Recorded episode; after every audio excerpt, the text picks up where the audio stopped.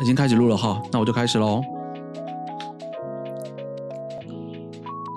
早安，大家好，我是布克老师，欢迎收听职人早餐会，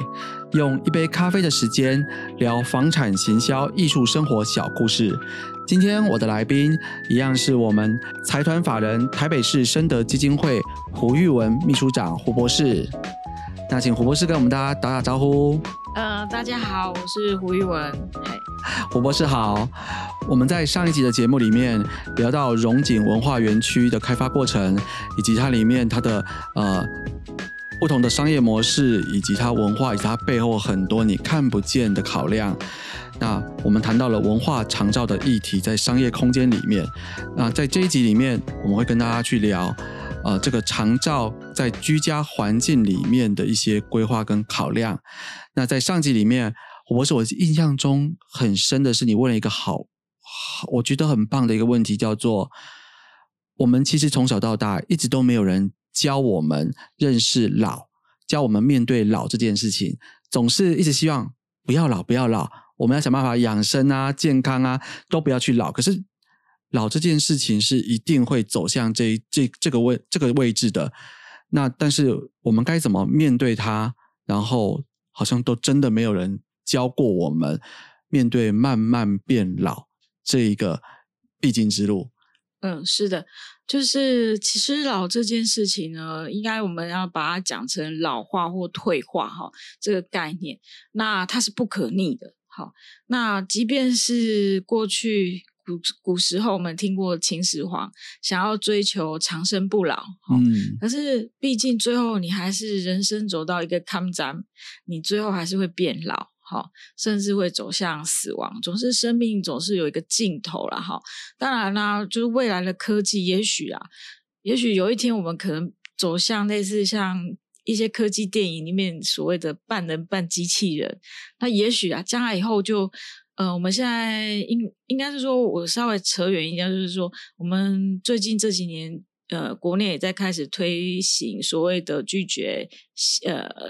急救这件事情。拒绝急救，哈，对，就是预立医嘱，哈，所谓预立医嘱，就是说你呃怎么样一个好的善终，哈，这个也是一个议题，哈，那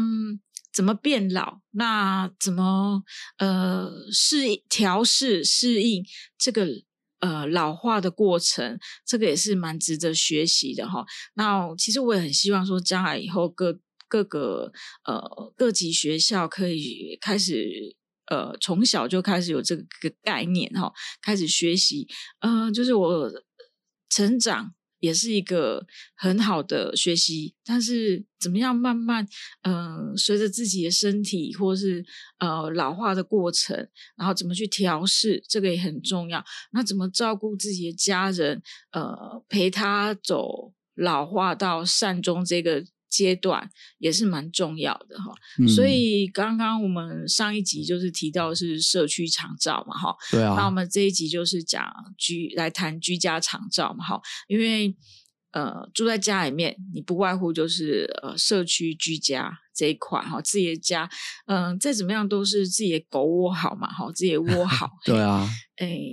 那但是居这个概念，居住的这个概念，一个就是你有一个定居嘛哈。有一个固定的居所，好，这个也很重要。呃，像现在台湾很多人有无家，呃，就是皆有哈，就是无家之人哈。但是也有一个部分的人是，他像婴儿潮世代，他财富自由了，好，那他就会想要做移居。好，旅居这一块哈，所以居住的概念，像我在推一居动养的居，我就不会只有在做定居这件事情，固定哈，我还会包含会概念到一个短短暂的旅行，哈，的移居或是旅居，哈，这一块也是很重要的。所以呢，呃，现在台湾有很多的听你。应该有很多人听众听过，呃，养生村啊，长庚养生村啊，哈，什么银发宅啊，什么共生宅啊，哈，这些等等，呃，这些银发住宅或是老人公寓啊，哈，这些这个就属于定居的部分。是，好，还有就是自己家里面也算定居，可是有一个部分是移居，好，或是像呃游牧民族逐水草而居，好，它就是属于移居的概念，就是我、我在这里哎住一段时间之后，我可能想要换一换哈，所以现在有些人财富自由，他可能 maybe 他在台北有一间房子，或是在新北有一间房子，可是他可能在外县市，譬如说他喜欢宜兰。喜欢去宜兰泡汤，可能他在宜兰买个民宿啊，然后呢，就是属于宜居哦，好，或者是为了小孩子的学区就学问题，他可能会迁到不同的城市去呃居住。好，或是工作的关系，也可能去国外呃一段时间。好，那甚至有的人就是呃，现在 SOHO 族越来越多了。哈，他可能就是我在台湾呃住一段时间，我可能去打工换宿到澳洲去，好去旅居。好啊，也有可能去，因为呃呃。工作呃，就是累积了一定的财富了之后，他想要去享受人生。那那段时间，他可能就是举家去呃，或者他一个人独自去新加坡啊，或是其他的国家去呃。呃，生活享受，然后等到花到一定的钱之后，差不多花差不多完了之后，他又再回来 台湾，再再工继续工作啊，或者是他有被动收入嘛？哈，我们所谓讲到被动收入，就是他可能是包租公包租婆，他每个月就有固定的被动收入了。哈，那他可能就是常年都是在各个地方环游世界，好，那也是属于旅居的方面。那这。这种居住，呃，就是各种形态的居住，它就会因应他的身体的生理状况，他有不同的生活需求，包括食衣住行娱乐衣，我们都会把，呃，以前我们都只会讲食衣住行娱乐，但是少了衣的部分哈，那但是这个部分衣的部分就很重要哈，所以呢，呃，如果居家常照这一块的话。依照我们台湾这边的长照 A、B、C 里面的 B 里面的居家长照，就是它是来帮助一些呃失能者、失智者，好，就是有居家照顾无法生活自立的，他需要受到支援的，哈，它就是包括 ADL，就是包括我们听到的日常生活呃活动，还有一种是工具型的生活活动叫 IADL。好，那居家长照机构就是在协助这些的，好，就是长照其实就是在帮助呃这些失能失智者。好，当然我们上一集讲的社区长照是在做延缓跟预防失能失智的，好，就是把失能失智。的情形可以往后延一点，好，那最好啊，我们就是像很多人都在讲说芬兰多好多好，他在呃善终最后只剩下七天就善终了，好，然后前面的那一段时间就是延缓失能失智啊，再就是呃把肠道做好，呃照顾照顾好他的失能失智，嘿，就是一个是预防，然后我们到后面就是做延缓，大家。再就是做照护啊，最好是照护是最后面的哈。那政府其实现在是长照二点零，明年我相信应该是要进入长照三点零。三点零的话，我们就会把照护往后延哈，因为过去的长照二呃，现在呃现在的长照二点零跟过去的长照一点零，其实我们都把很多的呃重心都放在照顾上面，嗯，好，其实很少人去。关注到照顾之前，好，就是失能失智照顾之前那一段的预防跟延缓，好，还有就是生活照顾。假设如果他的生活呃功能可以提供的很好的话，其实他就不需要呃后面的照顾可以缩短，而且可以减少国家的资源跟浪费。嘿，哎，那这样子的话，我是不是可以理解一下，就是说，其实我们大家常常讲。预防重于治疗。那当然，我们如果可以慢慢的延长走到治疗这样的一个时间，好，比如说我今天可以活一百岁啊，那我到一百岁的时候，我还是要面对死亡跟老这件事情嘛？是是是。但是我我尽量可以让我到九十岁、九十五岁的时候，我才来接触到这件事情。那我在前面可以自由的活动。然后健健康康的去活动的话，其实更好，而不要在可能六十岁、七十岁就开始需要有人照顾了。那如果以这样子的想法，而且刚刚胡博士又给我们提了一个不同的想象，就是我们其实在未来，你看像现在光是车子都有共享共享单车共享汽车，那以后我们在居住这件事情上也是非常有可能的是，这边住半年，那边住一段时间啊，这边又住个几年，嗯这样子到处去做旅居的动作，那就好像天气太热，我就去避暑一下；天气太冷，我又回来一下。那我觉得刚刚讲说，哎，财富自由，可是我我现在会认为这件事情，也许到后面不见得只有财富自由的人才能专属这件事情，甚至它可能会让未来大家的工作形态，尤其是网络各方面自由工作以后，它可能变成大部分的人都会有某种性质是在不同地方移动生活的一个状态。那跟随到这样的状态的时候，我们回到人的身体这一件事，可能可以大概去分成几个阶段。我这样想，我在想说，哎，我们也许可以分几个阶段是。之前我们提到一个亚健康的状态嘛，所以真正完全健康的人可能百分之五不到，而有百分之二十的人可能是在生病的状态。那中间百分之七十五它是亚健康，但是又分成轻、中、重。那照这样子的时间轴拉起来的时候，我们可能可以是不是可以分成三个段落？然后请活博士进一步帮我们讲，就是第一个部分是我们在可能完全失能失智之前，简单说，我不需要有人帮助我照顾我，我可以自己生活，只是我需要一些多注意一些事情，跟多一些辅助的事情，我就可以完全自己去照顾自己的状态。好，这个我们当做是，比如说失智失能前可以完全自己生活的状态。那第二个部分呢，我也还没有到生病住院，我还是要在我自己的家嘛。刚刚讲再怎么样都喜欢自己的狗窝啊，我还是要在自己家，但我可能需要一部分时间，或是某些状态下需要有人来帮我一下。那这就是说局部需要人家帮忙一下的状态。那这是第二阶段。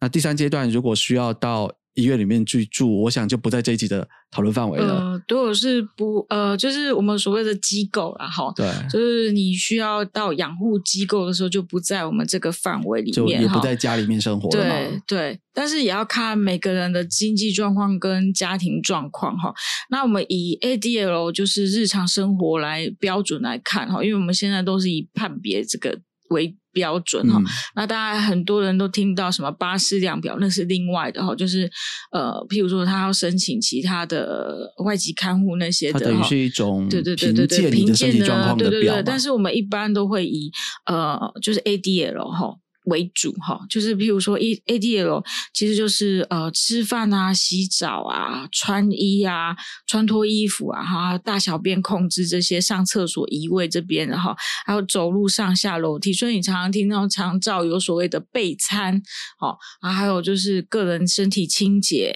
好啊，然后还有就是呃协助喂食这一块哈，就是不是管罐哦，不是那个插的鼻胃管管罐那一种，就是我我帮你呃，就是是呃咀嚼比较，或是没有手没有办法拿汤匙筷子，然后就是稍微帮你辅助一下哈，或是呃所谓听到有时候有的就是没有人帮忙的话，他就需要有个辅具哈。那这些的，那就我们来以 ADL 就是一百分来算的话，它就是有分轻度依赖、中重度依赖跟极重度依赖。当然，极重度依赖就是大部分都是属于那种植物人啊，或是那种就是需要已经要入住都要有人住宿机构，就是二十四小时要有人看顾这种状态哈。那轻度依赖的话，大概就是还不需要居家长照机构，他只要在社区就是 C 据点啊，或者是一些呃简单的自还可以生活自理啦哈。那中度依赖大概就是 ADL 在六十五分以以上。的状况哈，那这样子的话，我们长照其实有分呃，就是有分二到八级哈，二到二级以上就可以开始申请政府补助哈啊。那长期照顾现在是没有排付条款哈，不管你是有钱没钱，它是以你的失能失智的等级好来给予。政府的补助跟给付哈，但是再过几年，可能我们要落实类似像健康保险，虽然现在有私人保险哈，那可能就是要采呃保险长照保险那一块，然后呃，当然有有很多学者说要实支实付了哈，那有的人就觉得说是。给服务。好，用服务来给付会比较用服务的点数去交换这样子。嗯，对对对对对。然后当然，你现在也有所谓的什么自工银行、时间银行，就是你年轻的时候服务别人，你到你需要失呃失能失智的时候需要别人服务的时候，你可以先把那个时间先扣除掉，然后再来付费。像类似这样子，就是对年轻的时候你先贡献一些去服务时数，然后先几点。那到你年纪大的时候需要人家帮助，那你就可以比较优先一点，让人家可以登记来帮帮忙。那我现在想要说，可以是不是可以帮我们说明一下？因为我刚刚想说，我们先来谈谈还不需要人家照顾的，那就是不需要有人去做辅助或照顾，但是他其实已经开始在居家里面，他必须已经开始要注意一些面对老化这样子的状况。那通常。刚刚以这个 A D A D L 来说，它是不是可能是在二十或三十以下？如果是多少的，是不太需要有人帮忙的，还是说其实这个是还不需要列到 A D L 的这个评鉴里面？大概重度依赖以下嘛，哈，中重度。大概中重度依赖的人就需要呃有居家长照跟社区长照的介入哈。那一个是走出去嘛，去社区长照；那一个是人家进到你家里面来服务你，没办法出去。像我们台湾很多就是早期，诶会有公寓这些。集合式住宅、公寓大厦的原因，是因为，呃，我后来最近才知道，就是因为那个年代刚好遇到民国六六十几年的时候遇到石油危机，好，所以那时候为了呃能源的问题，所以呢，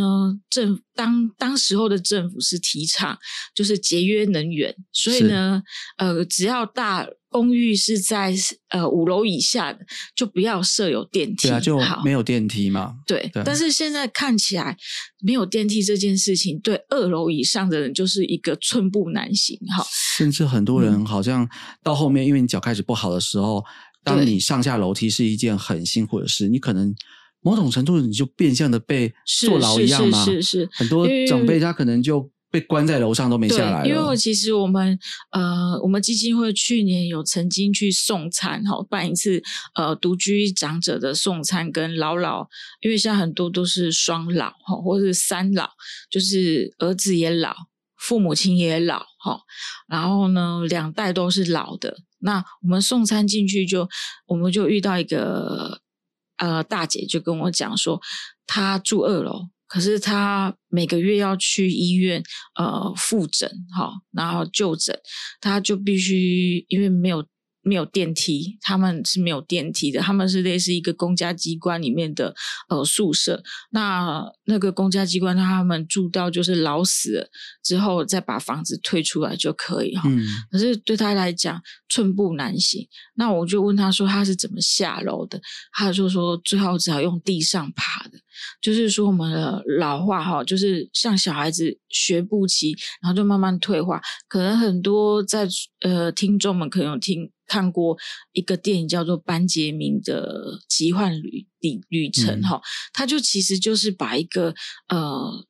呃生长发育到退化反过来的人生，你们还要最后退化成婴儿嘛哈，然后他老的时候，他就是真的在地上爬。其实那个那个电影呢，蛮大的，呃，很适合做生命教育的议题的。的一个电影，就是让你思考，就是你慢慢退化的时候，就是我们有一个人生到一个巅峰的时候，你又慢慢又要走下坡，怎么样下台是一件很很很难的事哦，也要值得学习的哈。那那我就听到那个老奶奶，她就是那个大姐，她就是她就是说，她最好只好用地上爬，那她是斗退路的，就是呃身体是。呃，就是手脚手脚并用，对对对对，往下爬下来的哈，然后然后再爬上去。那几乎每一天几乎都要靠里长啊，或是呃里里邻里里面的职工送餐进去。那送餐呢，就是他就是有一餐没一餐的，就是可能就是呃中餐的时候职工送进去，他就是呃一次就是送早餐、呃中餐跟晚餐。好，那通常我们开他的冰箱就是囤积很多食物，那这些长辈们其实他的营养就不是很好，因为我们都是吃那种呃不是热腾腾的菜。嘿，那可能也慢慢眼睛退化，视力模糊了哈。那么我们就说叫做视茫茫，发苍苍，嘿，齿牙动摇，那可能牙齿也不是很好。所以我们其实也觉得，呃，就牙齿的部分，其实现在台湾也有一群很热血的牙医呀，哈，也会做居家牙医的哈，就是到府服务。那也很多医师愿意走出那个白色巨塔，出来做在在医疗居家。医疗，所以未来的医疗照护想象是一定会不一样。好，那也很多护理人员也投身开始做居家护理这件事情，就是到家里面去帮呃个案呃照护啊，好做这件事情。那当然，呃。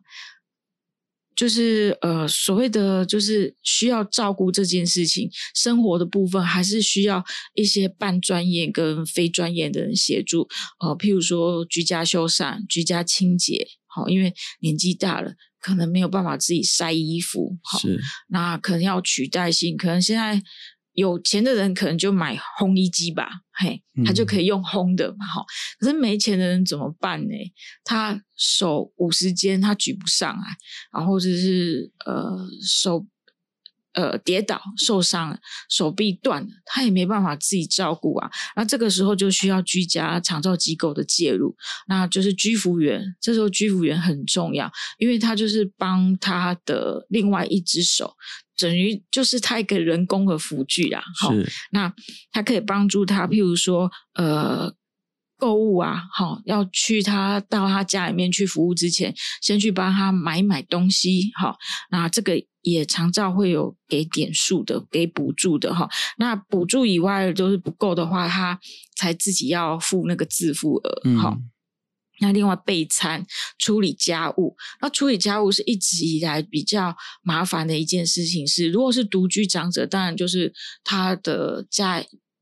家里面，他活动范围是要帮他做处理家务的哈，但是很多使用者也是呃没有那个概念，就是认为说哦，那你就是帮我整个家里面都是打扫干干净净的哈，哎，基本上是没有到这种程度，所以有些使用居家长照的个案或是家属也误以为说这些居服员是打扫清洁的阿姨。其实它是完全不一样的概念，改成他会把它弄成是帮佣，其实不是哈。其实呃，国家在定这些呃项目跟政策，其实是为了只是帮助他的生活品质好一点而已，但是最终的目的还是要让他生活自立，好啊。支援是一段时间，等到过了支援这段时间，他能够自立之后嘛，还是希望个案家属自己能够自己做好自己的家务哈。那当然还有是喘息啊，喘息照护是因为有很多人就是把工作辞了，然后或者是呃，或者是最常听到就是有人就是呃未婚，好，就是家里面那个未婚的，然后没有家庭家里就是哎要放弃所有他。可能的休闲或是工作来照顾那个失能的长辈或失能的家人哈，然后但是等到他毕业了，就是假设那个失能者已经上去当天使了，那。可能这个人要重新进来社会的时候，他又了很久，他是有他的，他就很难再重新进去工作。那有可能他这个时候他也进入到呃退化，进到高龄者、中高龄者，他也可能是需要被照顾。从一个照顾者变成被照顾的时候，其实这样的恶性循环会让我们整个就是长照照顾的那个品质啊，还有这呃资源啊，就是会。一不断的增加堆叠，所以我们会希望，就是说，呃，其实政府就是要开始演拟一套呃方案，让这些人其实照顾者还是要有一个喘息，所以后来才会有喘息服务这件事情，就是让呃照顾者。他有时间去处理他的事情，或是让他放松哈。那这些等等，还有就是很常见，就是外出陪伴外出这件事情，尤其是像失智者，呃，失能者当然他一定要有人陪伴外出，可是失智者更重要。失智者有时候我们常常听到有某某失智者，呃，就是走失了哈。因为其实失智者平常他其实如果他没有疾病。呃，发作的时候没有在发作期的时候，其实他是一个人好好的，很正常的哈，他的思绪也是正常。但是当他发生了我们叫做认知障碍，常常我们因为我们现在叫做失智的话，有时候会有一个负面的标签哈，所以我们现在都叫认知障碍。好，那认知障碍的时候，他当他发作期的时候，他真的是人时时地物都搞不清楚了哈，那可能有有时候就会走失哈，可是明明你就。没有想到他从会从台北走到呃台中，就这这都很很很难讲哈，因为有时候家属就是诶他很会跑，嘿好。那另外服用药物的部分，如果像我我之前有遇到一个就是一个案例哈，就是呃爸爸跟儿子哈跟妈妈一起住，那妈妈跟呃爸爸都失智。哈，然后后来儿子也失智，好，三个失智者住在一起的时候，那个服用药物的时候就很乱七八糟，就是药物就乱吃了，嘿，那后来就变成是还有一个牧师很好心，他就是直接去当这家人三三个。好，一家三口的呃监护人，因为我们失智现在有走呃所谓的监护人宣告哈，因为监护人很重要，就是当这个人是身心障碍的哈，就是尤其是心智方面的，是呃心智方面的功能不好的时候，他需要有一个监护人，好，那监护人就是帮他照顾他的生活起居，嘿，那这个牧师很好心哈，他没。就是照三呃，就是三餐每顿进去喂药，好，我要看着他吃完药之后，他才能够离开。嗯，然后他也跟我们居家长照机构呃的督导跟照护员就是密切的联络，好，就是有什么状况，好，所以呢，其实也也有很多社区啊，像中南部有些社区的社区发展协会开始进入。介入哈，他们也做得很好，像我上个礼拜认识一个彰化地区的社区发展协会，他们就做到呃互助哈，就是所谓的就是会有一个班长，那他们会分小班小班，就是四个人一班这样，那那个班长就是负责点名，嗯，只要他们会有一个小群的赖群主啊，现在很流行那个。早安长辈图嘛，哈。啊，只要有一个长辈没有早上那个，比如说他九点，反而没有看到他贴图的时候，对对对对，他就他就知道要进去了哈。啊，如果是有贴图的，他就放心了；没有贴图，他就得进去了。嘿，哎，那听到现在，其实胡博士讲了很多这个居家里面会遇到的状况跟问题。啊，其实我真的觉得这些事情，因为我们都已经迈向高龄化社会，然后我们身边也有很多的长辈。然后我们自己也是慢慢的年纪越来越大了嘛，嗯，就像我现在觉得，我觉得我最近眼睛开始有点花嘞，就是看东西老花吗？就很明显啊，我每次那个越拿越远，手机就是拿的远远的，就手伸直，然后我朋友看到我就说你老花哦，因为我也一样，因为我们大家都差不多四十多岁以后就开始手机看多了，眼睛就开始花，然后太近的小字看不到。那这个我们都是算很轻微的，因为这个我们都还有办法去应付，换个眼镜啊，灯光加强一点，嗯，其实就可以处理。可是如果再到后面一个阶段，我已经开始需要有一些人帮忙的时候，像刚刚讲到那个啊，就是奶奶就是没办法下下楼这件事情，这件事其实听起来，如果发生到自己的亲人身上，其实眼泪会流下来。就是如果是自己的家人，就那个是一个。尊严也会没有哎，就是你好像你得爬着下来的时候，如果邻居看到你，就根本是啊，你就很这这不是面子的问题，就是基本上就是你会觉得它是一个嗯尊严的问题吗？我们应该要想办法不要让我们身边的人到这样的状况嘛。我我如果说我们有什么事情可以先提早去做准备，或者说楼梯或是我们居家环境有什么辅助的东西可以。加装一下，或者是说在一开始规划设计，我们分成两件。一个一开始规划设计的时候，有多考虑一下高龄者的使用状况的时候，嗯，你就可以减少这样的状这样的情形，或者是之后，呃，有什么可以辅具啊，或是一些东西去加装。因为毕竟大家也不可能年纪大了就再买一间房子来住嘛。是的，其实更多百分之九十以上的情况，我觉得就是如何小小的改造自己的居家环境，让长辈更安全。我想要问一下，就是说，像这样子在，因为你们常常都有到别人的居家里面去照顾，嗯，通常比较常遇到的是有什么样的状况，或者你们觉得，哎，嗯。如果好，比如说我们最我们其实有很很多次去帮一些长辈加装这个扶手嘛，尤其是厕所附近，我要防滑嘛，然后我要有扶手，是那如果加了什么东西，我们就可能可以更轻松或是更安全。应该是说居家长照这个呃这个行业吼，其实如果要深入一点的话，你必须要有广泛的通晓跟知知知道很多的知识哈。那嗯、呃像我走过妇科、妇产科、儿科、内外科好之后，再走到社区。为什么我现在喜欢做社区？是因为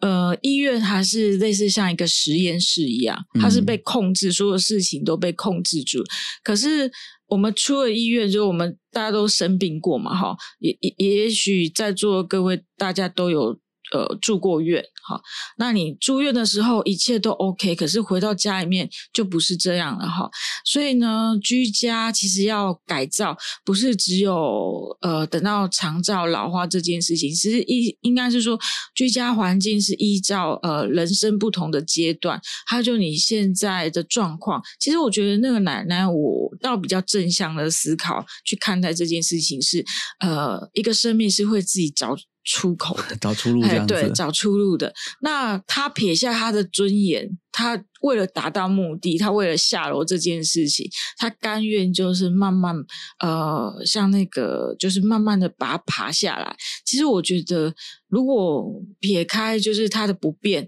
其实他也找到他的生存方式啊，他也懂得他调试适应这件事情。所以为什么那时候我因为听到这个呃叙说之后，我发觉我必须要把一栋养再把那个居住的居拿出来的原因，是因为我们依照不同的年龄层，然后不同的人的需求，都有不同的居家环境，所以我觉得像舒林做室内设计就很符就很符合呃做这件事情，就是呃一个家庭的组成分子，哪怕是一个人或者是很多人，他会因为他不同的组成分子的不同需求，要有不同的变化哈。嗯，对啊，而且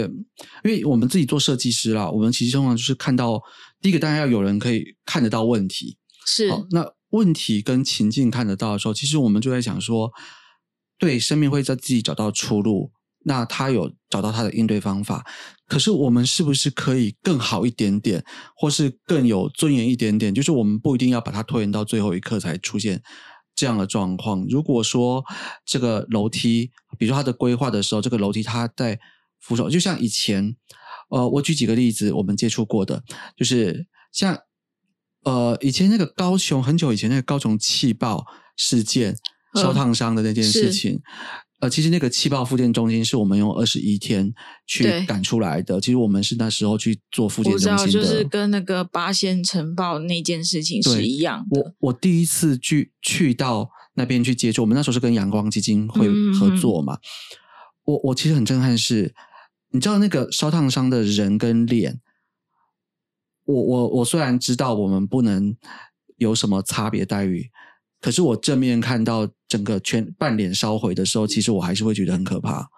因为嗯你都很难直接的看着他，因为他的脸会变形跟扭曲。所以我就是觉得做护理这件事情，就是，哎，为什么护理师哈会让大家觉得，哎，不受重视，呃，会想要做，呃，就是做居家护理这件事情是很重要的原因，是因为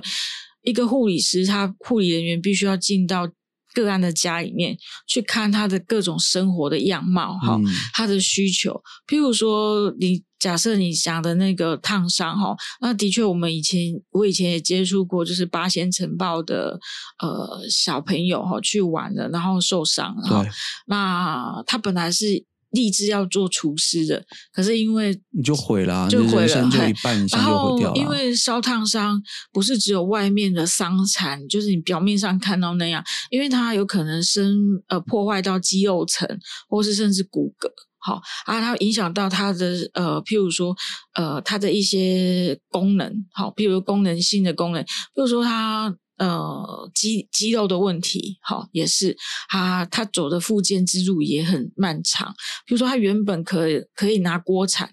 他也许他就没有办法法拿锅铲，那没办法拿锅铲，可是他又为了圆他想要做厨师这个梦，其实。呃，如果有人在专门做辅具的，好、他可以，譬如说这种人，他想圆梦，其实他可以设计不同的拿锅铲的辅具，哈、那其实我觉得，呃，日本日本的家庭主妇就很厉害，像我们比如说大创里面很多，我们都知道大创嘛，哈，大创里面有很多产品，其实都是日本的家庭主妇研发出来的东西。那这种研发出来的东西，就是符合使用者需求。那我倒觉得有些辅具，其实我们在呃第一现场看到有很多是家属自己 DIY 的，DIY 了之后呢，发觉这个东西很好之后，慢慢就变成辅具了。是其实我们也可能也不用说把辅具想到这么的严重，好像一定要什么轮椅、拐杖。是是是，其实很多小东西，举例来说，其实我回到像刚刚讲这个烧烫伤，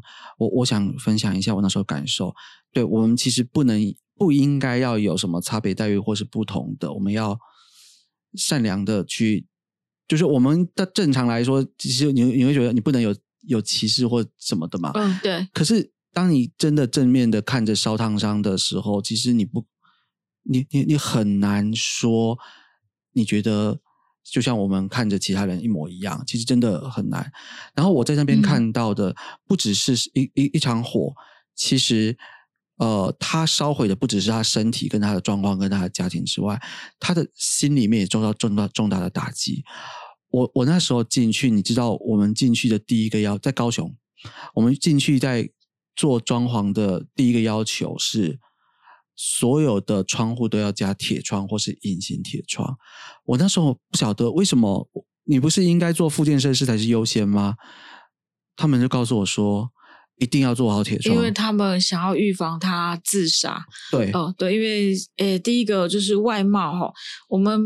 再怎么样说，你说不要注重外表外貌，可是很还是很难难哈，因为追求美这件事情是人人都想要的哈。那但是如果追求美以外，就是你还蛮正常，这件事情也是很重要。所以那个外表外观的那个，呃，我们叫做身体意象 （body image） 是很重要，就是呃。你是不是一个人？好，那被是不是被人看待这件事情？因为你身上可能有些伤疤，就会让人家误解成就是怪物或什么之类的哈。就就是这啊，就是那个社会的贴标签，还有就是自己的贴标签也很大，因为他那种是呃外界的压力跟自己的内心煎熬，也许其他人不会把它视为是一个怪怪的人或是怪怪的东西，可是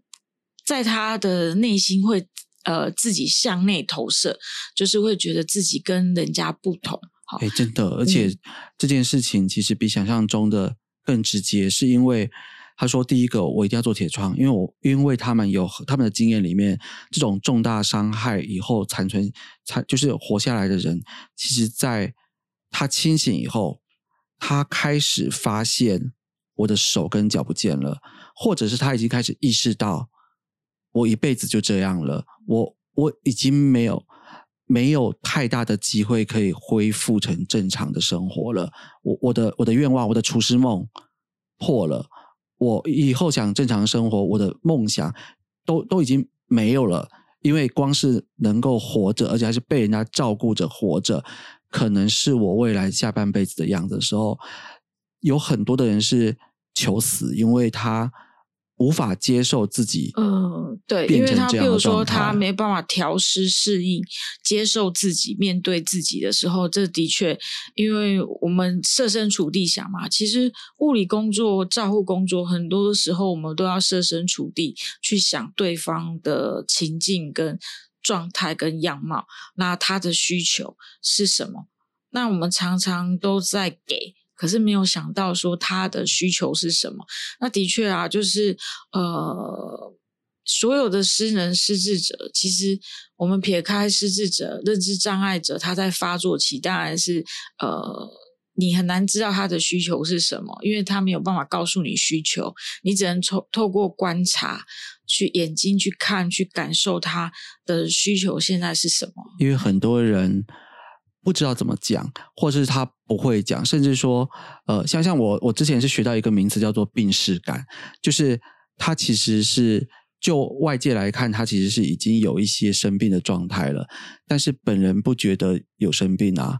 他会觉他完全感受不出，他甚至觉得生病出来这个，就就是他现在的状态，其实他对他来说这是。正常的，但是他其实会影响到某些状态。那还有就是讲到如何表达，如何求援，就是寻求支寻求帮助。很多人也不知道该找谁讲，或是怎么讲。那我觉得这件事情其实，呃，先有病视感以后，再过来就是要学会怎么请人家帮你。这件事情也是。很很很多人是不知道有这件事情的。那其他人，如果你都没办法求援，或者向外说出声音，那外面的人要帮你就更困难了。所以在呃长照这一块的话，很重要的邻里照顾是很重要，尤其是每个社区里面最重要的灵魂人物，都大部分是里长。嗯，那邻里长这些人。还有志工，呃，还有类似像宗教团体，就是因为我们几乎每个社区，我们台湾比较特别哈，就是哎，这间庙隔壁是 教堂，嘿，但是都可以共共荣吼，然后大家会互相帮助，就是人与人之间。还有就是最早我们以前还没有便利商店，最早就是干妈店，吼，就是那个杂货店吼，杂货店其实也是很好的一个呃。概念哈，就是为什么常照 A B C 的 C C 据点，其实它就是有干妈点的概念，就是杂货店的概念哈。它原本就是希望是一个呃，大家可以相守望相助的地方哈。那刚刚回到就是呃，讲到那个彰化那个社区嘛哈，它就是他们会有班，就是小群组哈，然后班长会负责点名啊，没有点到的时候，他们就会就会派人了哈，就会派人进去。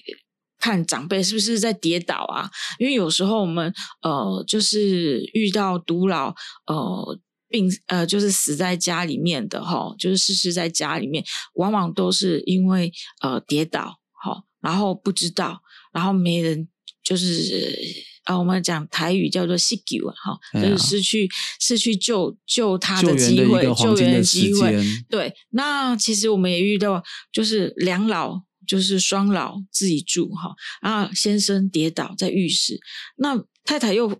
娇小，扶不他扶不起来。这时候呢，其实我们呃社会教育在社区里面做教育很重要的这件事情，为什么在社区要办据点，然后要到到府服务这件事做居家，就是我们有时候是做安全看视，就是去看看护他，呃，然后了解他的需求。好，那最好的情况之下，当然邻里守望相助很重要啊！哈啊，再来就是居家环境，如果我们越来越智慧科技的话，也许我们在不影响他的个人隐私，可以知道，譬如说，呃，长辈就是会去按那个热水瓶，好，对啊，他有在按热水瓶，就表示他还有。还还有就是开水龙头这件事情，冲马桶这件事情，好，开水龙头是一定要的，因为比如洗手、洗东西，好，这是必要。他有开，今天开了几次水龙头，我大概就知道他的状况是怎么样，那这样就不会侵犯到他的隐私。对，这个我想补充一下，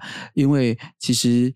因为居家是大家一个很私私人的一个空间嘛，哈，那加上现在很多人长辈，或者是说你跟小孩子不见得能够住在一起。大家都各自，其实最怕就是说，呃，单单独独居老人啊，是，或是独居的夫，呃，就是两个两老夫妇，对，爸爸妈妈、爷爷奶奶自己在比较远的地方住，是，没有照顾到，不小心一受伤，你真的是会错过那个时间。但其实刚刚讲到，胡博士讲到说，居家的很多设备，其实像有很多关于比如说智能家庭或者智慧控制的。它有很大的机会会去帮忙。例如像有些设备，刚刚讲到像按水热水瓶的时间，或是电灯。那像我们之前就就就有规划过，说像你知道那种有一个垫子放在厕所前面那个脚脚踏垫，嗯，它底下去加那个压力计。是，如果设定连续十二个小时，嗯嗯，好，家里是有开灯的，嗯，然后但是十二个小时没有人从厕所前面经过踩到垫子，它其实可以发个讯息给子女的手机，或是让人家可以知道一下，因为毕竟我想大部分人都不会很想在家里面装一堆的监视器嘛，是是，装监视器就没有隐私，而且很不自在。那总不可能一整天家里的电灯都有打开，然后东西都有使用，可是。你超过十二小时没有进过厕所，这样就会不合理。它其实只要去设定一些它的机制，其实你就可以做到一个提醒的动作。那也有一些，因为可能长像我们自己在规划的时候，大概一个概念就是，如果你做到六七十岁的长辈，他的眼睛比较退化的时候，他对于室内的那个灯光的亮度大概要加百分之二十到三十。才会是我们平常年轻的时候感受到的亮度，不然整个居家的电灯和照明其实它是有点看不清楚东西的。那当然，我们还会分成重点照明，有些区块要亮一点。那除了这个之外，电灯或是门铃，那或者是手机，像现在手手机不是有时候那个有来电的时候，它会有闪光灯会闪吗？是，其实门铃也有卖，有铃声再加上闪灯的。这样的款式，虽然说早期大家会觉得，哎，这个东西我们是在规划给，就是可能比较视障朋友，好，他需要呃不听障听障朋友，他需要看到这个闪光才知道有人找他。但是其实这个东西你在高龄者的住宅里面也是可以应用啊。不过就是居家环境，就是哪一个是属于比较适切的监测系统，其实我觉得要因人而异，因地制宜哈。因为譬如说，假设长辈是包尿布的。他其实不太去上厕所，哎，他也不太去浴室，他除非就是洗澡啊，或者是他其实他是呃下半身瘫痪，他其实是卧床在床上，那他的环他的活动范围就只有那张床而已，那居。居居服员或是家属才会进去家里面照顾的时候，你怎么去做一个最普及，而且是其实这个是有待开发，就是很多人要去思考，就是第一个成本最最省省钱最省事的，因为不是每个人都能够把家里面做智能居家。对，那怎么样的方式是可以让呃家里面知就是邻里知道说，哦，这个长辈还保有他自己的私人空间以外，还可以确保他的安全性，这个也蛮重要的哦。那所以呢，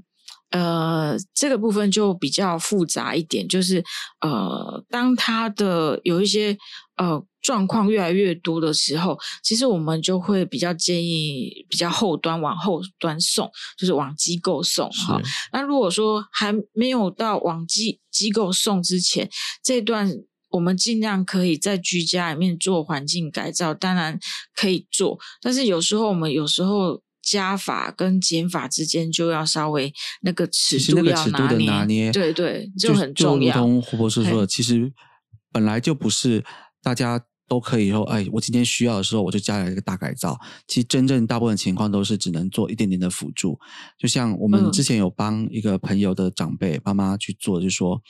他除了浴室要增加扶手跟防滑措施之外，哦，后来我们就发现说，原来床旁边也要再加一只扶手。对对对，因为下床起床的时候需要。对，其实这个我在健康，我们在健人很健康的状态的时候，其实是没有想过，我光是一个。起身从那个床垫的高度下来，都都是有危险的，因为当你的手的力气那些不太够的时候，所以这个就是照护者的功能。因为照护者是在第一线嘛，比如说居服员跟护理人员，还有其他的医疗人员、医师人员，他进去时候，他看到他必须要呃眼观四方，耳听八方，他需要去很密切的观察这个。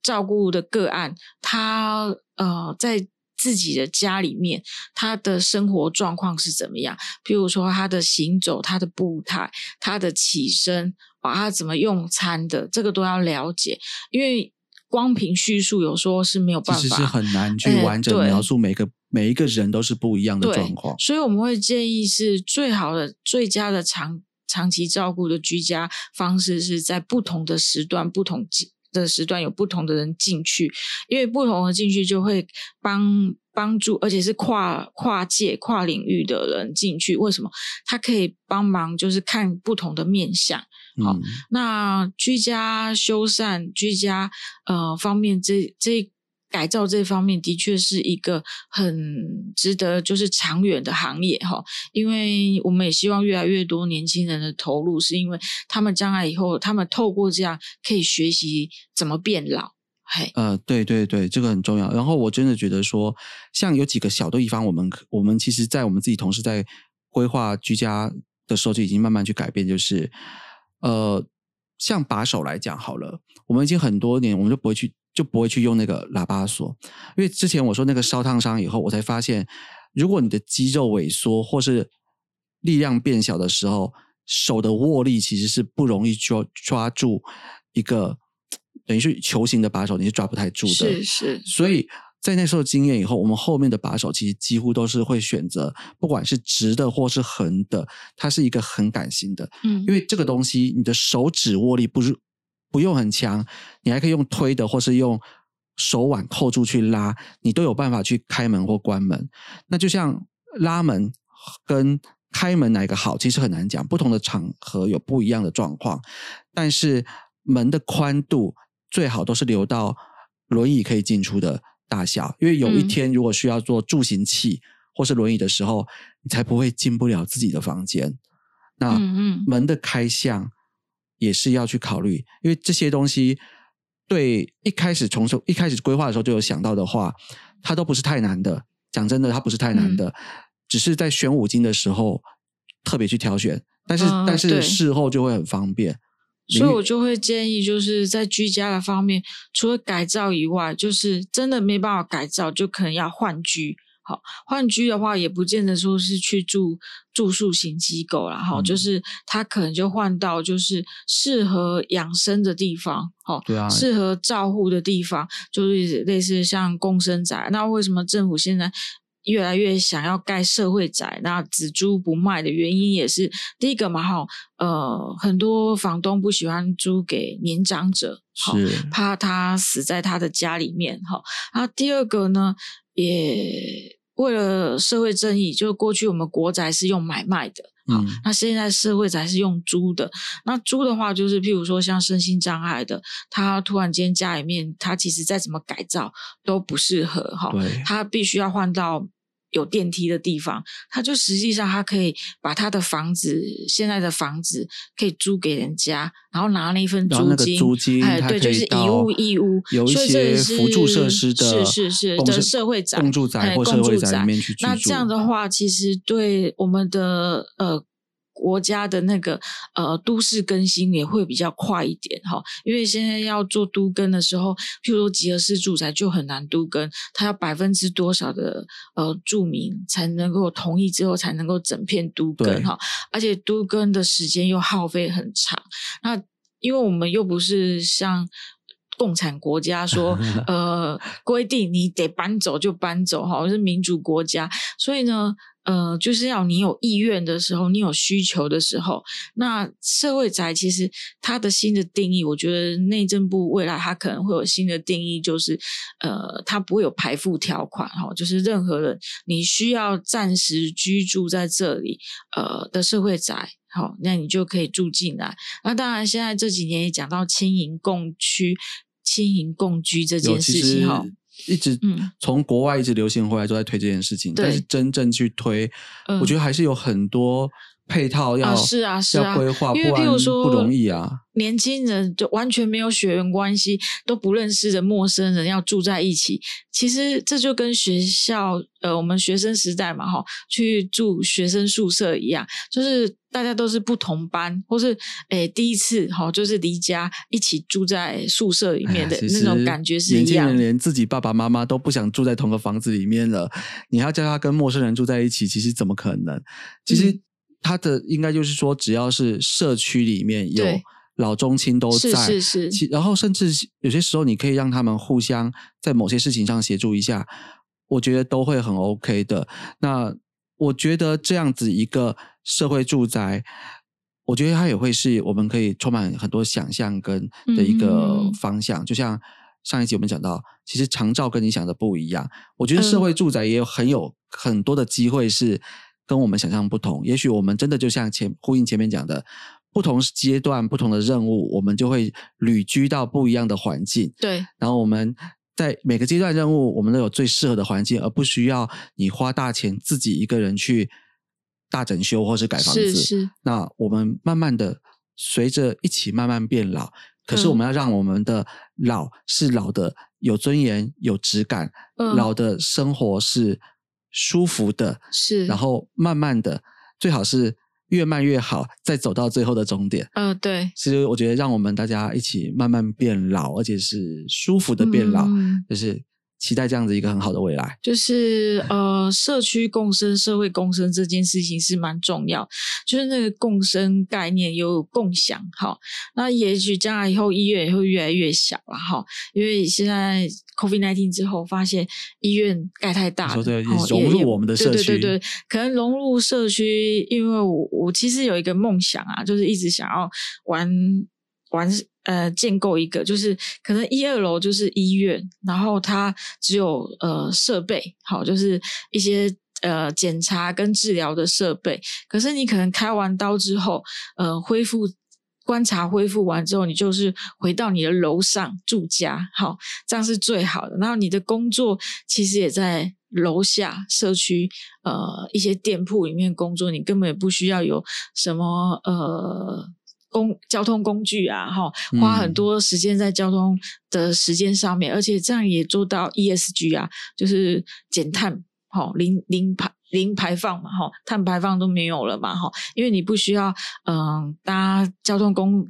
去每天上下班，然后上下课，因为比如说你学习也在呃整个社区里面方圆五百公尺以内，你走走路就可以到了哈。那甚至你买东西，好，也就是一个自给自足。那就算再来一个 COVID nineteen，呃，一个疫情的话，你也不会，你这个社区整个不会。崩坏哈？为什么？你整个社区是自己封闭起来，都可以自给自足的哦。包括就是，也许肉是没有办法，可是你菜啊那些呃一般的食物啊，都可以自给自足嘛哈。那整个社区里面是可以自己呃自己种菜，然后有一些比较重要的东西才是外面进进来的。那也许这样的话。呃，就会比较朝向世界大同那一块吧。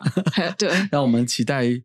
在这么多元宇宙里面，看这一块这一块的未来宇宙会不会早点实现。不过我我觉得里面就有一点点我没有要完全认同哦，我没有要这么多 E ESG 哦，我觉得我还是要稍微浪费一点点的资源，我要出去玩。我可以工作生活全部在社区里面，但我们可以到处的旅游出去玩。哦，当然也可以啊，就是啊也许我们可能将来后就是，譬如说我住 A 社区，你住 B 社区，我们唯一小小我奢侈我就是大我也家交换许我们可以交换地方来玩一种游戏。我一直想要玩一种游戏，就是我的房子借你住，你的房子借我住，然后呢，我们就交换一下房子，然后，体体会一下不同的生活文化环境。嘿嗯，因为我觉得这个也是蛮好玩，因为其实国外已经开始有人有这样的构想，就是换居哈，就是是诶，就是我我把我的房房子换给你住一下，然后你把你的房子换给我住一下哈，然后体验一下当地的生活环境跟人文，嘿，这样我觉得其实跟。以前就是，譬如像喜欢出国留学的人或也很像游学的人，其实也这边住两个月，那很像。边住两个月，对对对对对，诶，那这样今天我们就非常谢谢我们胡博士。诶，我们从这个居家长照要聊到很多不同的情境，然后还到我们这个移居换居跟未来世界大同的梦想嗯都已经一点一点去建构出来。嗯那